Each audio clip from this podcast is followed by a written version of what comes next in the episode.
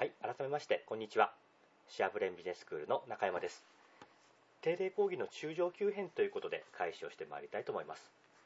え今回第19回目の内容としますのはですね、まあ、アメーバ経営的な手法についての解説となります。まあ、スタッフ数とかですね、固定費が増えていきますと、だんだんだんだん気がつかないうちに、まあ、私自身も経験しましたし、今日どこかで触れたいと思いますが、気がついたら利益が出ていない構造になっていたということを経験しまして、そしてそれはなぜそういうことが起こるのかということに加えてですね、どうすることでそこから脱却できたのか、まあ、そういう点について触れたいと思います。おそらくですね、まあ、売上が非常に安定していて、まだスタッフ数が1人、2人、3人とか、まあ、少人数の場合には、まあ、正直申し上げて今日の内容ってものは何の意味があるかわからないという人もとても多いと思います。ただですね、じわじわとこういうものは、えー、来てしまいますのでで、来てからでは遅いというふうなもの、もうこれだいぶ去年からも申し上げてはいますけれど、なかなかそうですね、まあ、経験してみないとわからないということでもあるんですが、できれば経験せずに、安心してですね、えー、赤字になることも経験せずに過ごしていただきたいと思いから、まあ、前もってこういうことをお伝えしたいというふうに考えた次第です。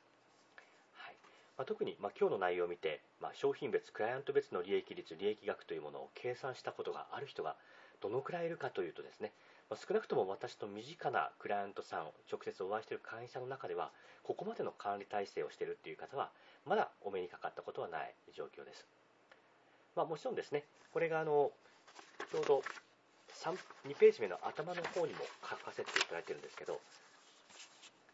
中にはですね、クライアントさんの中には、物販のような低単価のもの、本当に1000円とか5000円とかですね、まあ、1万円以下のような低単価のものを扱っている方もいらっしゃってですね、まあ、そういう方にとっては、なかなかあまり商品別の利益とか出すのが難しかったりしますので、まあ、例えば弊社の場合ですと、教材1個1万円、2万円のもの、それ別のお客様ごとのですね利益とかどうやって計算するんだっていうような話ですが、まあ、そういうふうなですね、まあ、細かい話はあるんですが、この2ページの一番上の方に書かせていただいておりますように、まあ、今ご視聴になっている方も含めまして、このスクールの会員の皆様はですね、まあ、低単価の物販よりも能力型、まあ、事業ですか、コンサルティング業とか、あるいは仲介ビジネスで社長自身の体が使われるようなサービスっていうんでしょうかね、まあ、そういうビジネスをしている方が非常に多いわけですから、多いもので、まあ、そういう方を例にとって今日はお話をしたいと思っています。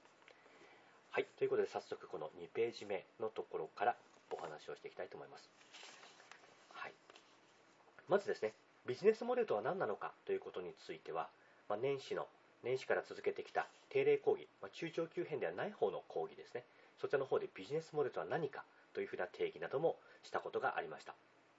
で、その中での新しい定義として、例えばこの2ページの下にある図というのは、これは能力型のビジネスモデルを表現したものとなっています。この能力型ビジネス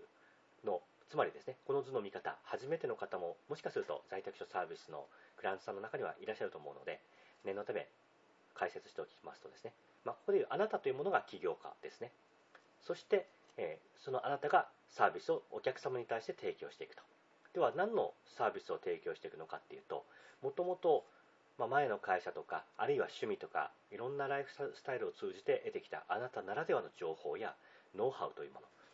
まあ、そういうものがあります。それを具体的な、まあ、いくらでどういうサービスで提供するのかっていうふうに商品開発を行って、そしてその内容を、まあ、サービス、お客様に対してサービス、販売すると。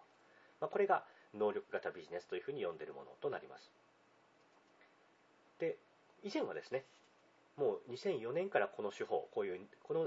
手法というのは7種22分類のビジネスモデルの中の1個としてこの能力型ビジネスを持ってきているわけですが、当時、2004年当時から、まあ、去年まではですね、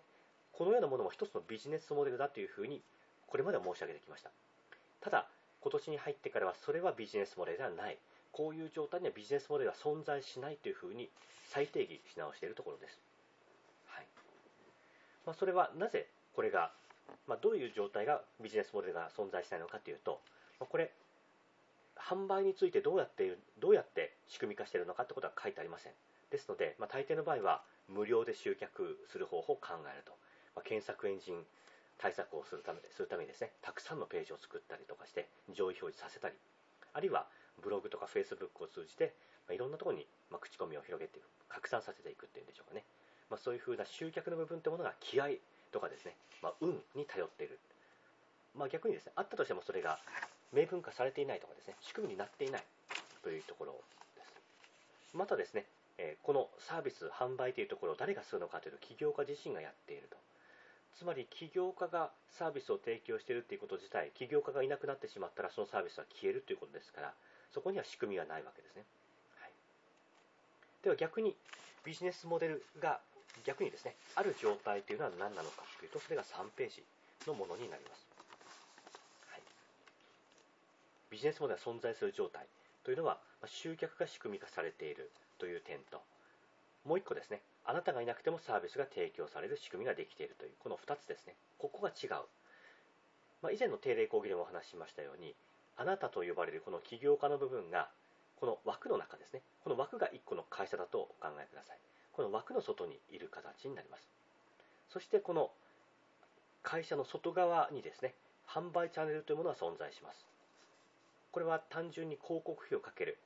まあ、メルマガ広告を出す、キーワード広告を出す、それ以外のバナー広告などを出すといった、まあ、広告ももちろんいいかもしれませんが、まあ、そういうものに頼らないですね、ネットワークですね。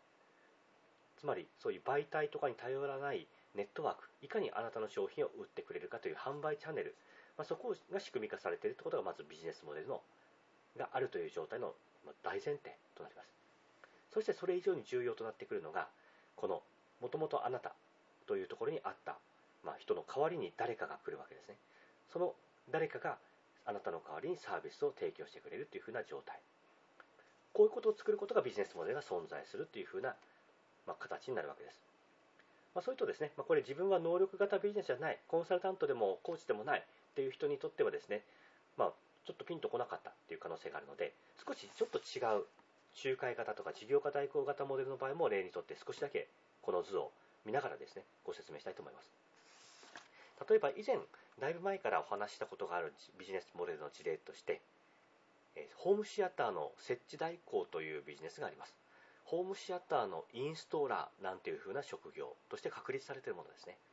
これはどういうものかっていうと、えー、まあ、私の自宅、まあ、今日、えー、まあ、育児の関係でオフィスからですね先ほど帰ってきましてちょうど私の自宅にいて見苦しい、まあ、この周りっていうのは子供が、えー、まあ、通常遊んでて散らかってて恐縮なわけですが、ま、例えばこういう部屋にですね、ホームシアターを作りたいとします。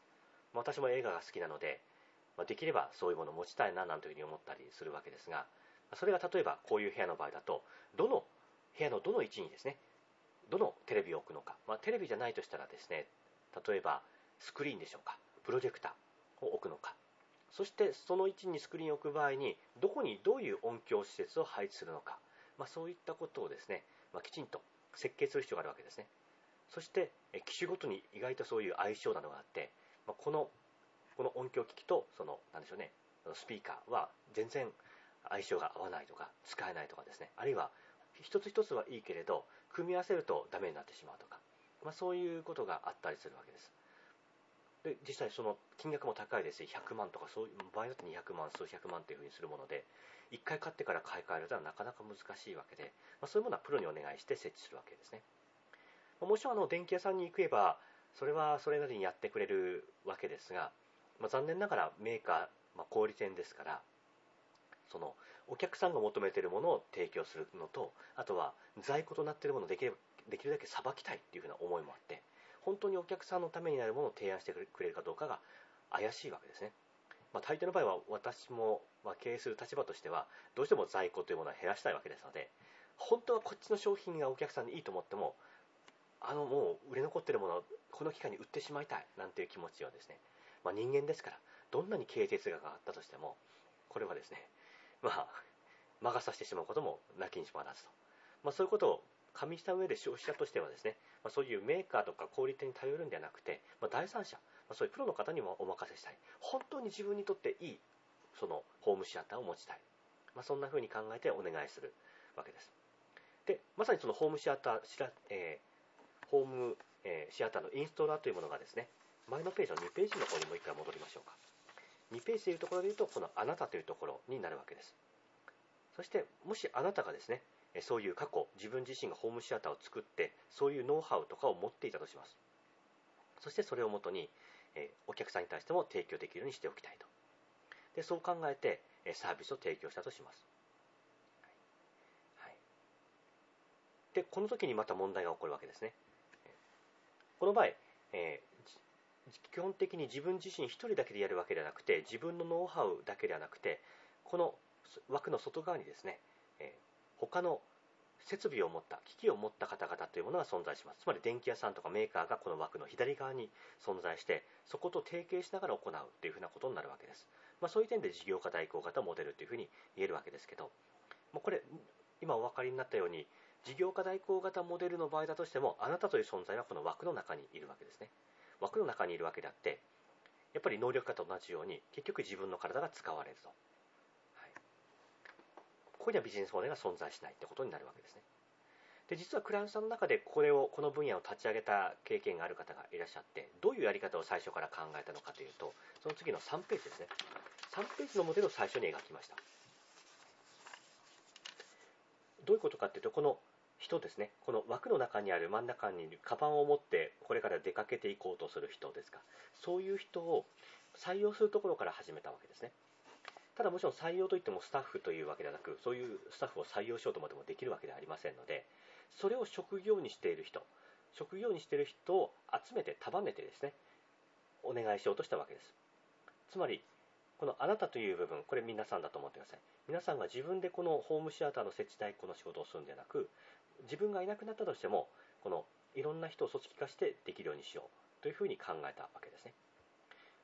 まあ、結果としてそのクライアントさんの方では、まあ、自分の体、まあ、本業が別途全く違うものがあった中でも、まあ、短期間の中に立ち上げることができたというふうな形にはなります。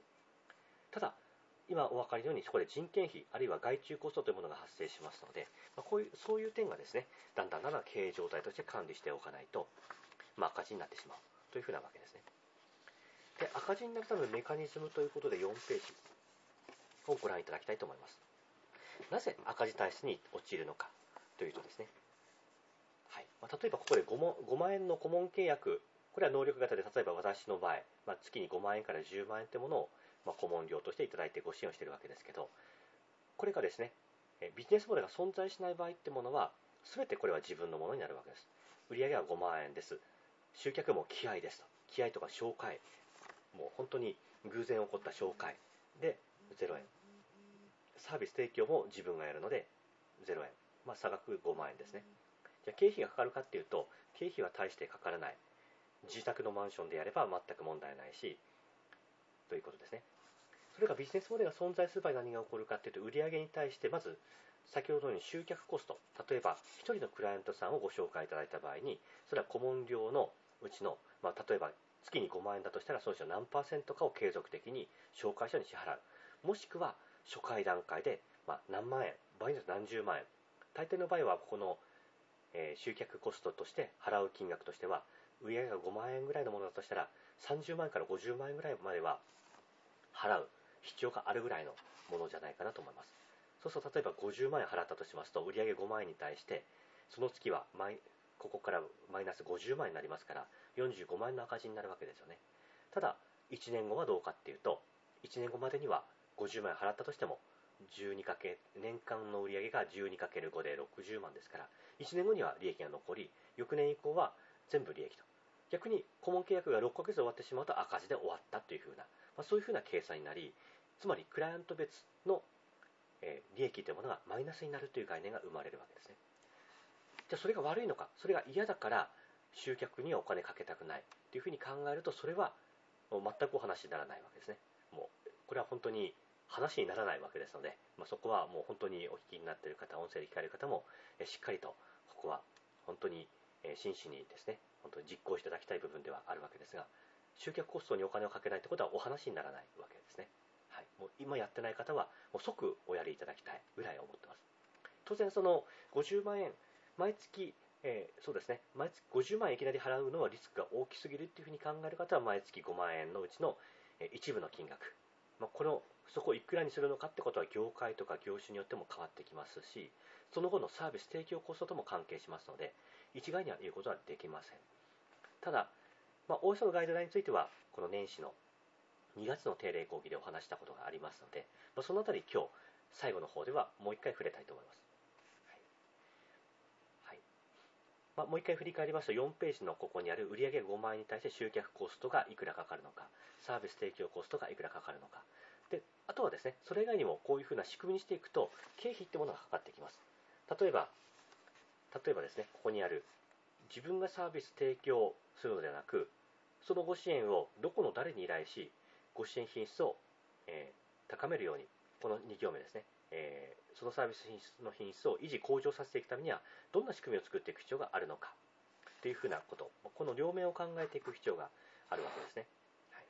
誰にお願いするのかっていうことと、それを維持させていくためにはどうすればいいのか。単純にですね、誰にお願いするのかっていうふうに考えるとサービス提供コストはいくらで済むんですけど、維持向上させていくためには、例えば教育研修を定期的に行おうというふうに考えたとします。そうするとですね、まあ、セミナー会場を借りたり、そのためのテキストの印刷が発生したりとか、まあ、そういうことが起こったりするわけですね。場合によってはそのためにオフィスを借りようなんていうふうな経費が発生してきたりします。そしてそうすると、いくら最終的に利益が残るのか、まあ、そういうふうな考え方になっていくわけですね。はい。はい。ということで、ではこういうふうなことを考えた場合に赤字体制にならないためには何をすればいいのかっていう点を5ページで解説したいと思います。まずですね、2つ考え方が、視点があります。1つが何かというと、まずは確実に顧客別の採算管理というものを行っていただきたいというふうなことです。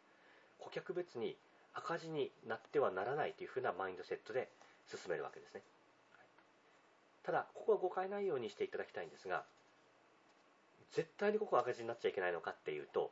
中長期的に見て赤字になるように、赤字を解消できるようにするために、まあ、テスト、テスト期間ですね、テストマーケティングというものは、まあ、例えば、どうしてもテストマーケティング期間というのはですね、まあ、完全に有料で得ることができなかったり、場合によっては無料で受注をするなんてこともなきにしもあらずです。例えば最初の3ヶ月間は無料で、まあ、3ヶ月と言わずに1ヶ月間無料でと。そうすると、まあ、0万円で受注して、サービス提供コストは3万円かかるとなると、マイナス3万円になるわけですね。ただ、それが1ヶ月ないし3ヶ月続くけれど、その後、継続的にその後、その実績が認められて、4ヶ月目からは、きちんとした正規の料金5万円をいただけることが分かった。そこから利益が残っていくということであれば、年間あたりで黒字になる。それが見込めるんであれば、その資産ができるんであれば、これは中長期的に見ていただいていいかと思います。単月で、単月で赤ではなく、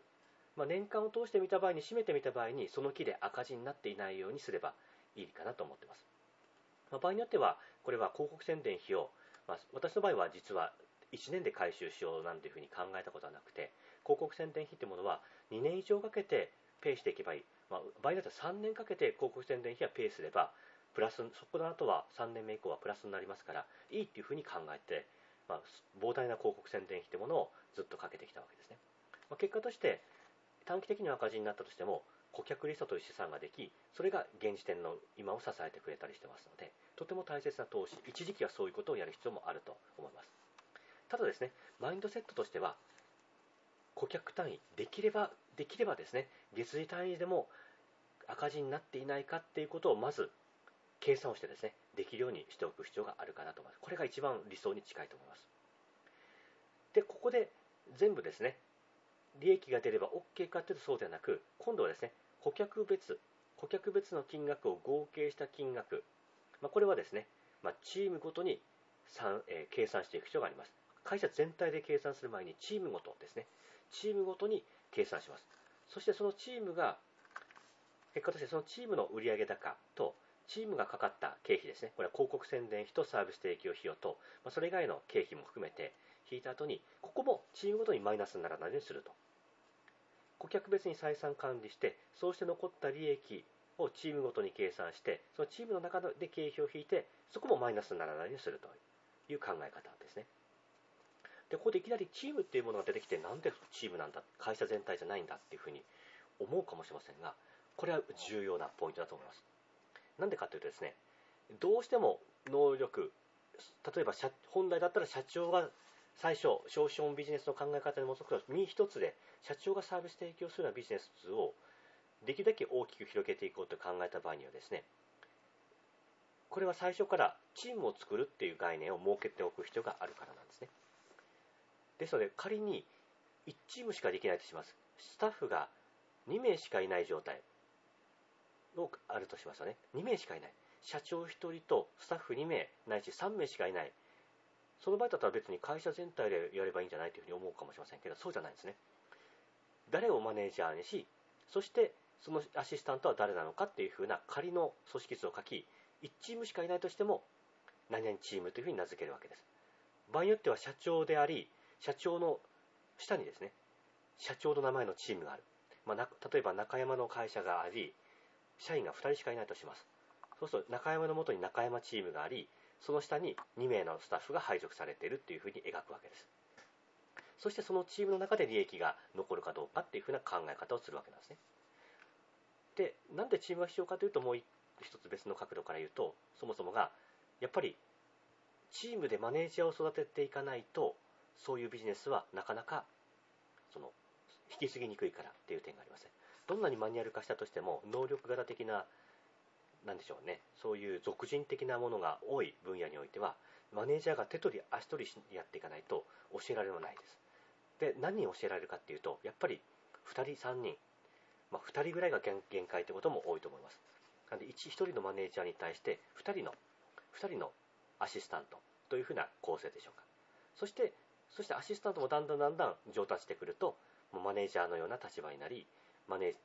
やがてはチーム1個しかなかったものがチーム A だけだったのはチーム B ができてくると。そしてチーム B として1人2人と採用しその中でまた1人が巣立っていくと、まあ、そんな形になるわけですね。はい。なのでここでいきなりチームが出てきてなんで顧客別で採算管理をした後に会社としての利益を見ないのかっていうとままさにそういう中長期的な展開まで考えた仕組みにするからっていうふうにご理解いただきたいと思います。そして、まあ、ここにはちょっと書いてないんですけどチーム別の採算完了した後にそのチーム全体の合計の利益最初に残った利益で会社としての経費を賄えるかどうか、まあ、それを差し引いて会社として利益が残るようにすればいいっていうふうなことになるわけです。ちょっとこの辺今回なかなか口頭の図で本当はこういうホワイトボードを書いたり図を書きながら説明した方が分かりやすいかと思ってはいるんですけど、ま、まずは今回皆さん聞いてみて今後個別にお会いした時にはですね分かりにくかった点なども図などを用いて補足しながらですねそして今後またバージョンアップしたものをどこかでお届けしたいなというふうに考えています、はい。はい、でここでですねちょっと疑問をお持ちの方もいるかもしれません。チームごとの採算管理というふうに考えた時にサービスのて、え広告宣伝費とサービスの提供費用については、まあ、引けいくらか分かると思うんですね。ただそれ以外の経費例えば家賃とかそういうものをどう考えるとか場合によっては広告宣伝費も会社全会社が負担してチームが負担してるわけわけじゃないと。チームが自分たちの予算で広告を出してチームの広告宣伝費がいくらっていうふうに分からない場合会社が例えば定期的に、まあ、そうですねキーワード広告を出してくれていてそして売上に受注に至ったものをチームごとに分配する配分するなんてことを考えた場合にどのチームの広告宣伝費がいくらか分からない。これだとチームごとの利益も分からないし、まあ、極端に言ったら顧客ごとの採算管理ってことも分からないわけですね、まあ、それをどう考えるか。というとそれが6ページになるわけです。はい、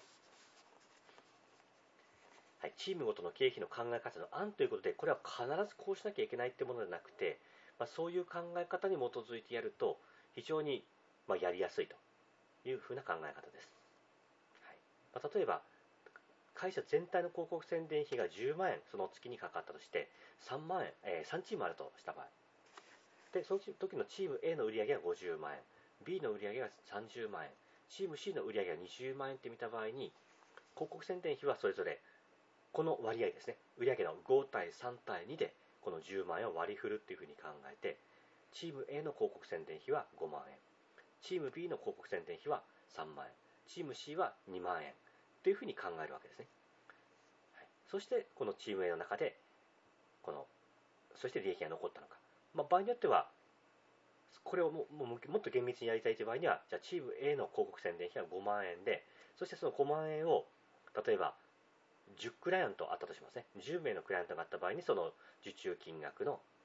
まあ、本当で言うと付加価値として計上するという概念。これ後で申し上げますがその次に計上された金額の比率で割り振っていくなんてこともできたりすると思います。ま、この辺はあの管理の仕方っていうのは、ま、事業によっても違ってくると思います。はい、ちなみに弊社の場合は、この広告宣伝費というのはですね代理店制度というものを設けていてほぼそこから受注している形になりますので代理店制度の場合にはこの例えば1クライアント様のご支援のにかかった広告宣伝費は代理店様にお支払いした金額とキーワード広告とかそれ以外のホームページからの広告から来たものについては後でそのチームのチームにかかった経費というふうな形で分配してそして計上するというような考え方をしています。もう一つ採用コストというものも発生しますね。会社として例えば求人新規の例えば1人増やしたいんですよなんていうふうに考えた場合に、まあ、実際に3チームあったとします。でこれをですねもちろんあのいろんな考え方があると思うんですよね。えそのチームで採用するからその採そのチームでかかった採用コストはいくらっていうふうな考え方とか基本はここは本当難しいところですね。人事異動っていうふうな考え方もあるので。なのでチーム A に所属していた人がある時からチーム B に移るとかですね。そういう概念もあったりそういう流動性を逆に持たせておかないとセクショナリズムというものが大きくなってしまいスタッフを抱え込んだりですね。そして抱え込むことによってスタッフのキャリアの向上を妨げてしまったりとかまあ、そういう概念もあったりしますのでここはすごく難しいところだと思いますね。採用コストはチームごとに予算を取ってそこで計上するのかそれともスタッフはたとえそのチームにいるけれどどのチームのスタッフを採用したかっていうものは、まあ、関係なく全員平等で採用コストを持ちましょうよというような考え方とかですね、まあ、これがやっぱり採用しているのがですね一つのチームだけ採用しまくっていて他のチームは全然採用してないなんていう場合には不公平感があるのでそこもまた考え直さなきゃいけないかなと思います。ですのでここは本当に事業によってまた業態によっても考え直す必要があるかと思います、はい。まあ、いずれにしてもですねこういう考え方をすることによってまあ、弊社では実はお恥ずかしながらですね2011年頃、まあ、非常に大きな投資をしたことがあってですね、えそれが実はこうその時はこの採用コストとか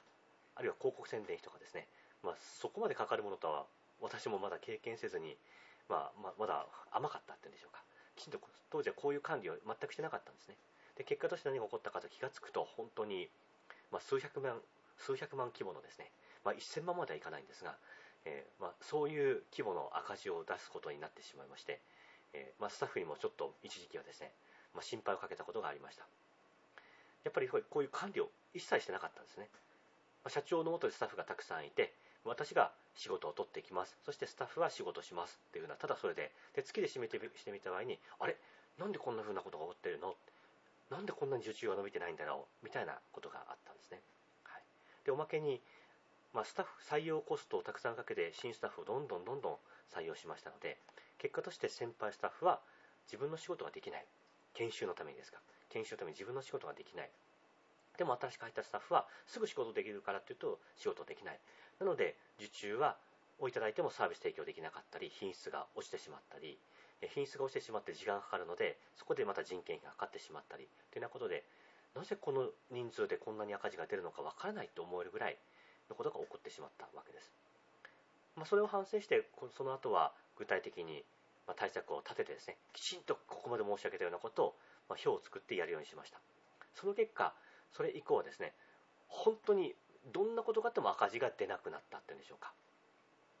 本当にこれはきちんと数値管理すると赤字が出なくなるもんなんだなってことはもう身をもって体験しますしただただ例外がありますまあそれは何かっていうとですね、えー、一度その月の日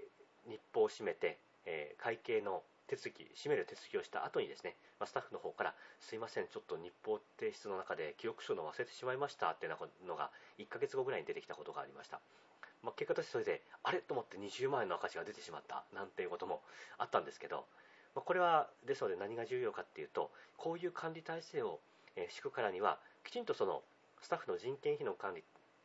会社として管理するだけではなくスタッフにもその自己管理というものを徹底してもらう必要があるということですね。きちんと締め日までにその月の、えかかった費用とか経費をですねきちんと期日までに報告するような仕組みにすると。逆に言うとそういうことができない人が混じってると全て機能しなくなりますのでやっぱりそういう採用それができる人を採用していくっていうことがこういう制度を運用する上では必要になってくるかなというふうに思っています、はい。まあ、あともう一つ例外はやっぱり、まあ、月末の年度末の決算でしょうか。少しそこで本当だったら来期に買ってもいいかなと思うものを前の期に買っておいて、結果としてその月は単月では、まあ、年間通しては利益が出ていても単月ではですねきちんとあ単月では赤字がなっていても単年度ではきちんと利益が残るようにすると、まあ、そういうことは例としてありました。ただ原則としては赤字はならないですね、はい、でもう一つ、えー、考え方として7ページのものを追加で補足しておきたいと思います。こういう仕組みを設けるとチーム間の取引という概念も生まれてきます。チームが何個も何個も出てくると例えばチーム A で受注した5万円の契約がチーム A が忙しすぎてできずにチーム B の担当者が受けるようにするっていうふうなことが起こるわけですね。でチームだと考えずにただ仕事を取ってこれ誰々さん担当ねみたいにやる場合はこういうこんな今日のような概念って生まれないわけですよね。でもこういうふうな管理制度を取るとその5万円の契約をチーム B A は自分たちの時間を使って受注をしたわけです。でも、それがですね、チーム B に渡す場合には無償で渡すわけにはいかなくなるわけですね。でそこで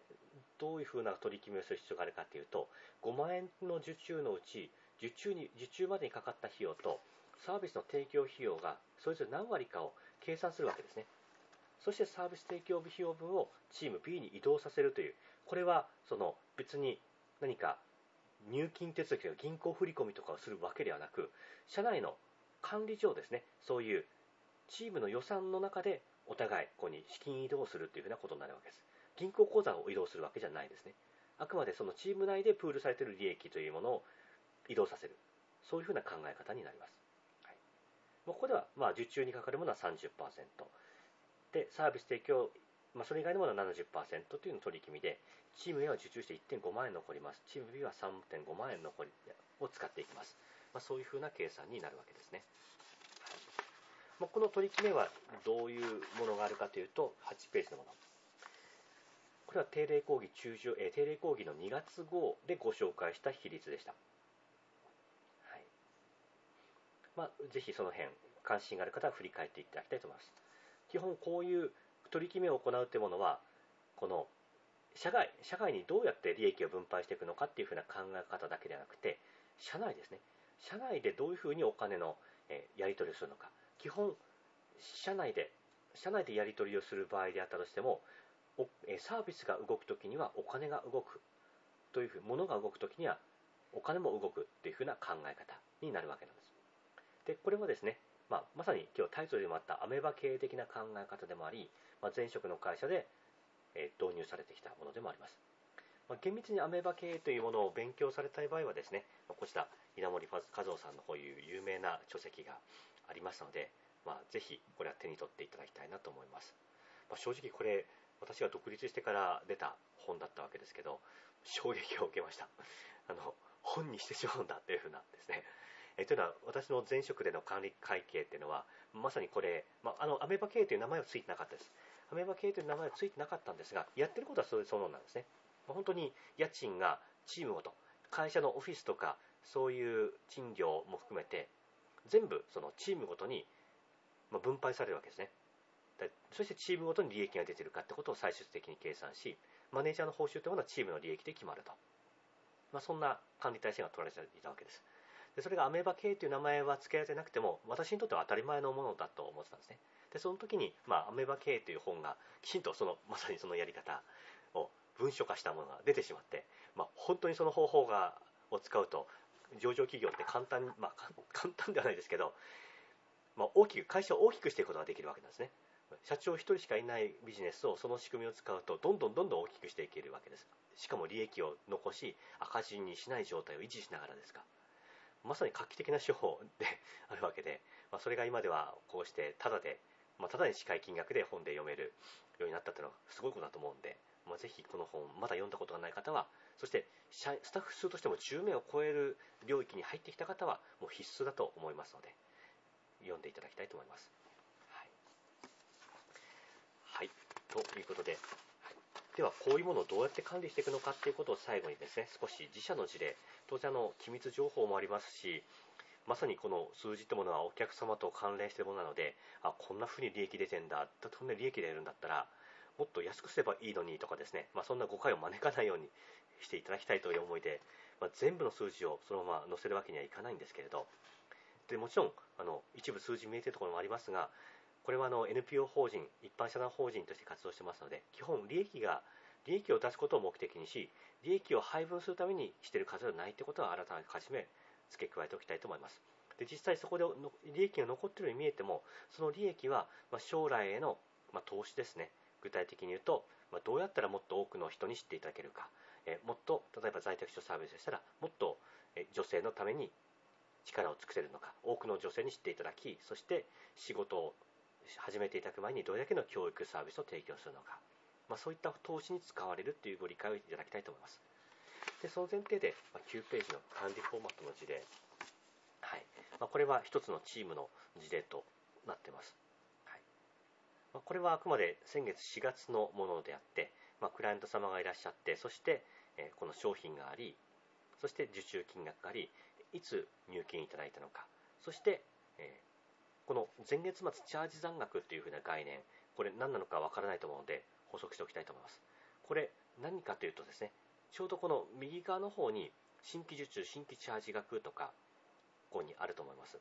あるいはこの右側にですね実際に経常付加価値っていうふうな概念があるんですが、まあ、どういうこの付加価値というものは何なのかというと例えばですね10万円受注金額が10万円だったとします。受注金額が10万円だったとして弊社の場合ですと今月はその10万円のうちいくらのいくら分の仕事をしたのかっていうふうなそういう計算をしてるんですね、はい、ですので10万円で仕事しました。そして今月の進捗率は50%ですっていうふうになった場合にはその10万円の50%である5万円の仕事を今月しましたっていうふうに考えるわけです。そうすると5万円の仕事をすると残り5万円になりますのでそこが、えチャージ残額受注残という表現もしてもいいかもしれません。今月5万円4月は5万円の仕事をしました。来月以降5万円の仕事がまだ残っていますっていうふうなそういう計算をするんですね。そうするとその月に5万円の仕事をした。そしてその月にそのための経費にいくらかかったのか。で単月で利益はいくら残ったのかというふうにですね単にその1クライアントごとに利益がどうだったのかだけでなくその1クライアントごとにその月は利益がどうだったのかそこまで考えてるっていうふうなことなんですね。はい、でそのチャージ残額っていうふうに書かれたところがその仕事の残りということで、まあ、これ合計金額が44万円っていうふうにありますね。これは何かっていうと、えー、いただいたお仕事に対して、まあ、お支払いはいただいてますけど銀行口座の中にはお金はあるありますけれどまだこれは使われていないお金っていうふうなそういう計算になるわけですね、はい、なんで銀行口座にこれだけあるから OK だ。でも実はですねここにチャージ受注残というまだ計上されたいものがあって支払いされてないものがあるというふうに考えた上でそれで資金繰りも加味していくなんていうふうにも使うことができたりします、はい。はい。まあ、これずらーっとこれ実はですねこの表で言うとシンプルに見えるかもしれませんが横にずらーっとスクロールされていき細かい経費とかも含めて大体印刷すると10ページ分ぐらいに相当するものがここのページにあったりすることになります。ずらーっと本当だったらそれ原本をお見せさせていたのが一番いいとは思ってるんですけど、まあ、それはさすがに申し訳ありませんが時期を見てですねあのサンプルなどを作ることができたらいいかなというふうに私としても将来的に考えています、もう一つ今のシートのえー、10ページを見ていただきたいと思います。その次のページですね。はいはい、ちょっとなかなか見えにくいところもあって恐縮です。はい、ここは何が意味するかというと、分配ですね。はい、分配率というところにあります。ここにスタッフ、マネージャー、えー、この代理店とかですね、SBBS、NPO というふうにあったりします。こんなふうにおおよそ、これは2月にご紹介した分配のルールに従って、こんなふうにですね、分配しているわけです。で現時点で、えこれスタッフマネージャーというところここ合計で50%という意味で、ままだですねマネージャーに対してその固定で何パーセント支払うというところまでは実はまだ行ってなかったりします、まあ、でももうじきですね、まあチームのマネチームを持っていてもまだそこでマネージャーとしてその分配を受けるというルールはできてないんですが仕組みはできているのでこれは時期が来たらですねこの50%のがスタッフと担当マネージャーというふうに別々に分かれるというふうな形になります。はい。であとはですねここに分配された金額が本当に支払うこと問題なく支払いが終わっているかどうかってことをその右側の方で管理できるようにしたりしているわけですね。はい、はい、というのがアメバ系の考え方となります。でもう一つ突っ込んだ表現を言うとですね11ページご覧いただけますでしょうか。間接部門財務とか人事とかができた場合どうなのか。つまり財務とか人事というものはクライアントという概念が存在しませんね。クライアントが存在しないのでどういうことが起こるかというとクライアント別顧客別の採算という概念がなくなってくるわけです。どうするのかというふうに思いますよね。これがまあアメーバ系の面白いところであの実際はアメーバ系私が申し上げてもアメーバ系そのものというよりはそれを私たちは使いやすくするようにしたモデルということでアメバ経営的というふうなことでご理解いただきたいと思いますが、まあ、その前提で実はですね財務部門人事部も1個のチームとみなすっていう考え方なんですね、はい。まあ、財務部人事部ってものはえチームでありではどうやってそのお金を得るのかとなると各チームから発注を受けるんですね。各チームから経営管理の仕事を請け負いますそこでその銀行間の取引ではなく、チーム間のお金の移動が行われます。予算の移動が行われます。そして、各チームの合計金額で財務部とか人事部は赤字にならないように自分たちの人件費も加味してサービスを提供していくってことを考えるわけですね。はい、これも面白いですよね。あとは、えー、っと、製造業とかそういう分野ですと、この、えー、製造部門、研究開発部門と製造部門と営業部門みたいに分かれたりすると思います。あとアフターフォロー部門と。それぞれその受注をいただいた金額の、えー、製造部門には、えー、いくらで発注され、製造部門は営業代行をいくらで営業部門に発注しとかですね、そういうお金のやり取りが内部であるわけなんですね。言ってしまえば、本当だったらメーカーと卸という別会社があったとして、そのメーカーから卸で行われるような取引がもしメーカーと卸に相当するものが同じ会社内になる場合には、それと同じことを会社内で行うというふうなことになるわけです。これが甘い場経営ということなんですね。そして製造部門は製造部門の中だけできちんと利益が残るようにすると。はい、こういうことを加味すると、まあ、前のページで書いているのは分配率みたいなものは明快に定義職種があるってことなんですね。なので社外に社外に対して取引をするためにあの表があるわけではなく、社内でこういう係数管理をする上でもとても重要だというふうなことになるわけです。はい、これ逆の立場から言うと、例えば11ページの一番下ですね。まあ、各チームってものは、この財務部とか人事部に仕事を発注するというふうな概念になるわけですね。でよく営業部門とかでありがちなのは、自分たちがその稼いでやってんだとかですね、お前たち関節部門は誰のおかげで食べられてんだよみたいに思う人って多いと思うんですね。もうこれって逆の 立場を逆にすると全く逆な話であって財務部とか人事部門がきっちりと経営管理してくれてるので赤字にならないように会社が回ってるっていうようなわけですし良質な人材も採用することができてるわけです結果として、まあ、結果としては残念ながらですねそういう感謝の気持ちというものが生まれていないというのが実情なわけであってそれをこの財務部門とか財、え人事部門がその財務とか人事部の価値ってものは金額に相当するといくらなのかってことを理解した上で発注する。発注するっていうことになるわけですね。そうすると別にそんな財務部とか人事部が会社のお荷物ってわけじゃなくお互いが共存し合ってるっていうふうな関係に築くこともでき、まあ、そういう意味でもとてもこういうアメバ系的な考え方は有効なんじゃないかなと感じるところです、そうですね。特に営業部門と製造部開発部門というのは本当に経営の中ですからそこでお前が悪いっていうんじゃなくお互いがお互いに利益を上げる状態を作ると。そしてもちろんそれは片方だけが利益が残りすぎないように、え会社全体としてはその部門間の調整を行う。これは社長の仕事になってくると思います、はい、でこんなふうに素晴らしいシステムである一方で、まあ、12ページまでに課題というものもあるのは間違いありません。それは何かというと自分のチームの利益というものを重要視するためにチーム間の協力関係が弱くなり全体の調和が取りにくくなるということは想像できるんじゃないかと思います。結果としてチームごとの利益案件ごとに利益を出しチームごとに利益を出すというふうに考えていくとチームのリーダーマネージャーは1個の会社の社長のような存在になるわけですね。で社長の存在でそういう利益を出すことが求められてくれればいかにして自分たちの売り上げを上げコストを下げってことを考えるわけです。そうすると例えばですね極端なこと言ったら他のチームから「おいお前 B チームで働いてるけどこっちのチーム来ないか」みたいな感じで で引き抜きがまあ行われたりですね、えー、そういうことも起こってもおかしくないわけですよね。でも残念ながら A チームで育てた、まあ、片方のチームで育てた人材が違うチームに育っていってしまったらですねこれは本当におかしな話であって、まあ、そのためにそのそういうことを行いするために人件費採用コストってものは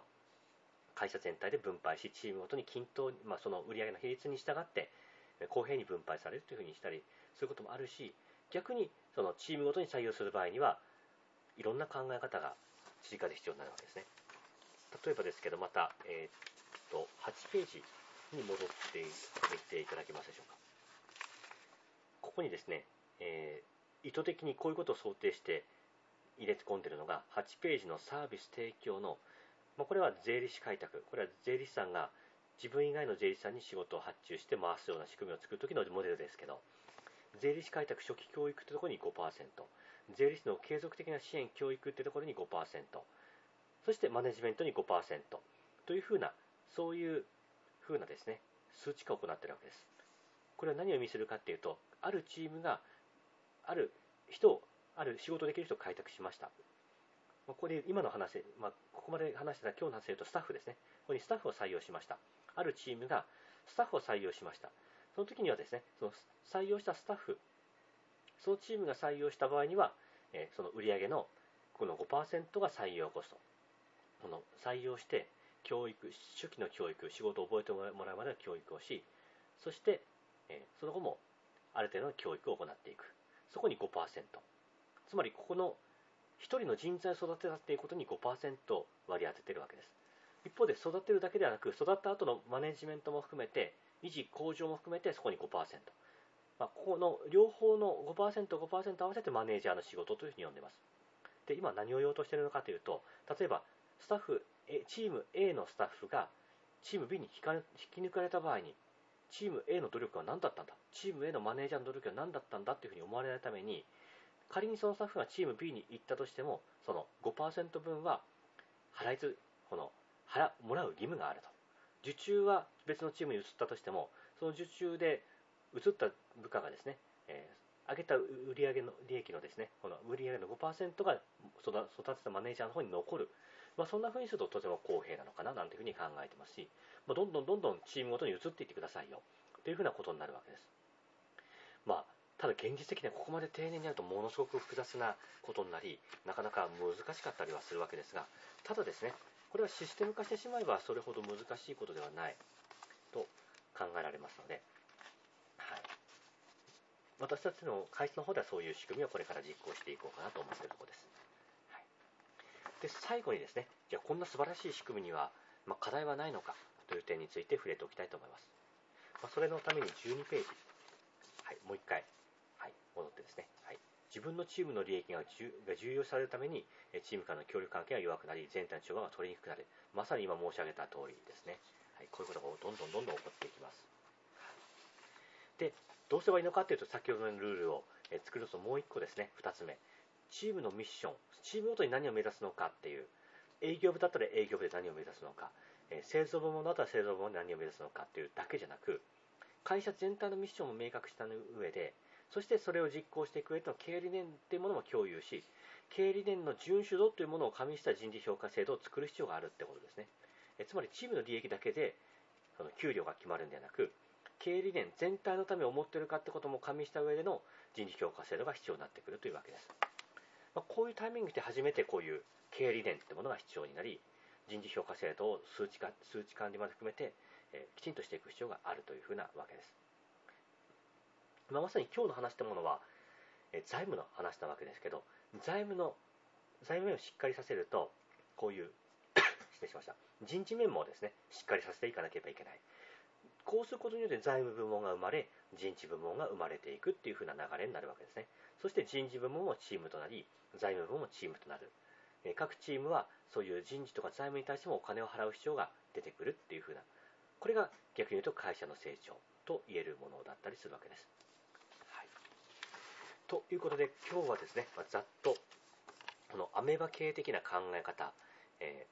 ー、というものについてお話をした次第です。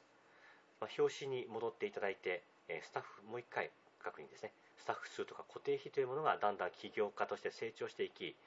おおよそスタッフ数が10名ぐらいになってくるとですね、気がついてみると結構赤字赤字体制になっているなんてことがあったりします。私も大体そのくらいの規模の時に経験しました。まあ、今現時点ではどんなにこの受注をいただきスタッフ数が増えたとしてもそうならないような管理体質があるわけであってそれを、えー、本当に Excel とか Google ドキュメントの管理ベースで理解することができたりするわけです。まあ、それを日々舵取りしながらやっていたり。ただ次の課題としてはですねこれを私がいつまでもやっていくんではなく、まあ、財務責任者ですか CFO という存在も今後育てていく必要があるかなっていう課題に来てます、まあ、正直私お肌すかしながらですね数字が弱いってことを本当に痛感しました。もちろん私本当にこのもう課題を感じて恥ずかしい思いでどうしたら赤字にならない体制ができるかっていうこういう管理フォーマットを作ったりはしたんですけどやっぱり作ってて辛いってのがあります。自分のこのなんでしょうね特技とか自分の強みが生きる仕事じゃないなっていうふうに感じていたりするわけです。ですのでこういうことをいつまでも続けるわけにいかないと思ってますので、まあ、今後はこの辺を育てていきたいと思いますし、まあ、そういう人材を育て、まあ、採用し育成していくというふうなステージに行きたいと思います。はい、でもう一度この書籍の紹介しましたこのアメーバ系ですね。稲森和夫さん。本当に教室されてももう本当に一度も赤字を出したことがないっていうのはなぜなのか。また JAL をあれだけ短期間のうちに再生することができたのか。などというものの裏側、まあ、ただ気合とかですね哲学とかですね、まあ、稲森さんの経営哲学というものはまさにチーム間でのその何でしょうセクショナリズムというものを起こさないためにだからこそああいう経営哲学が大切だというふうに申し上げてるわけおっしゃってるわけですけど。まさに本当にこういう一冊を読むだけでもなるほどなっていうふうに意味が分かったりします。はい、ぜひ一度ですねお持ちでない方は早い段階でご購入してですね手元に置いて赤字になりそうだなっていうふうになんかヒヤッとした時はですねヒヤッとなる前になる前にですねできればそういう仕組みを導入いただきたいなというふうに思います。そして具体的な仕組みについてご相談がある方は個別の面談もしくは、ま、セミナー会場でおっしゃっていただければもう少し分かりやすく説明したいと思います。ということで、ちょっと開始時刻が遅くなって申し訳なかったと思いますが18時となりましたので終了にしたいと思います。ご視聴ご清聴ありがとうございました。失礼します。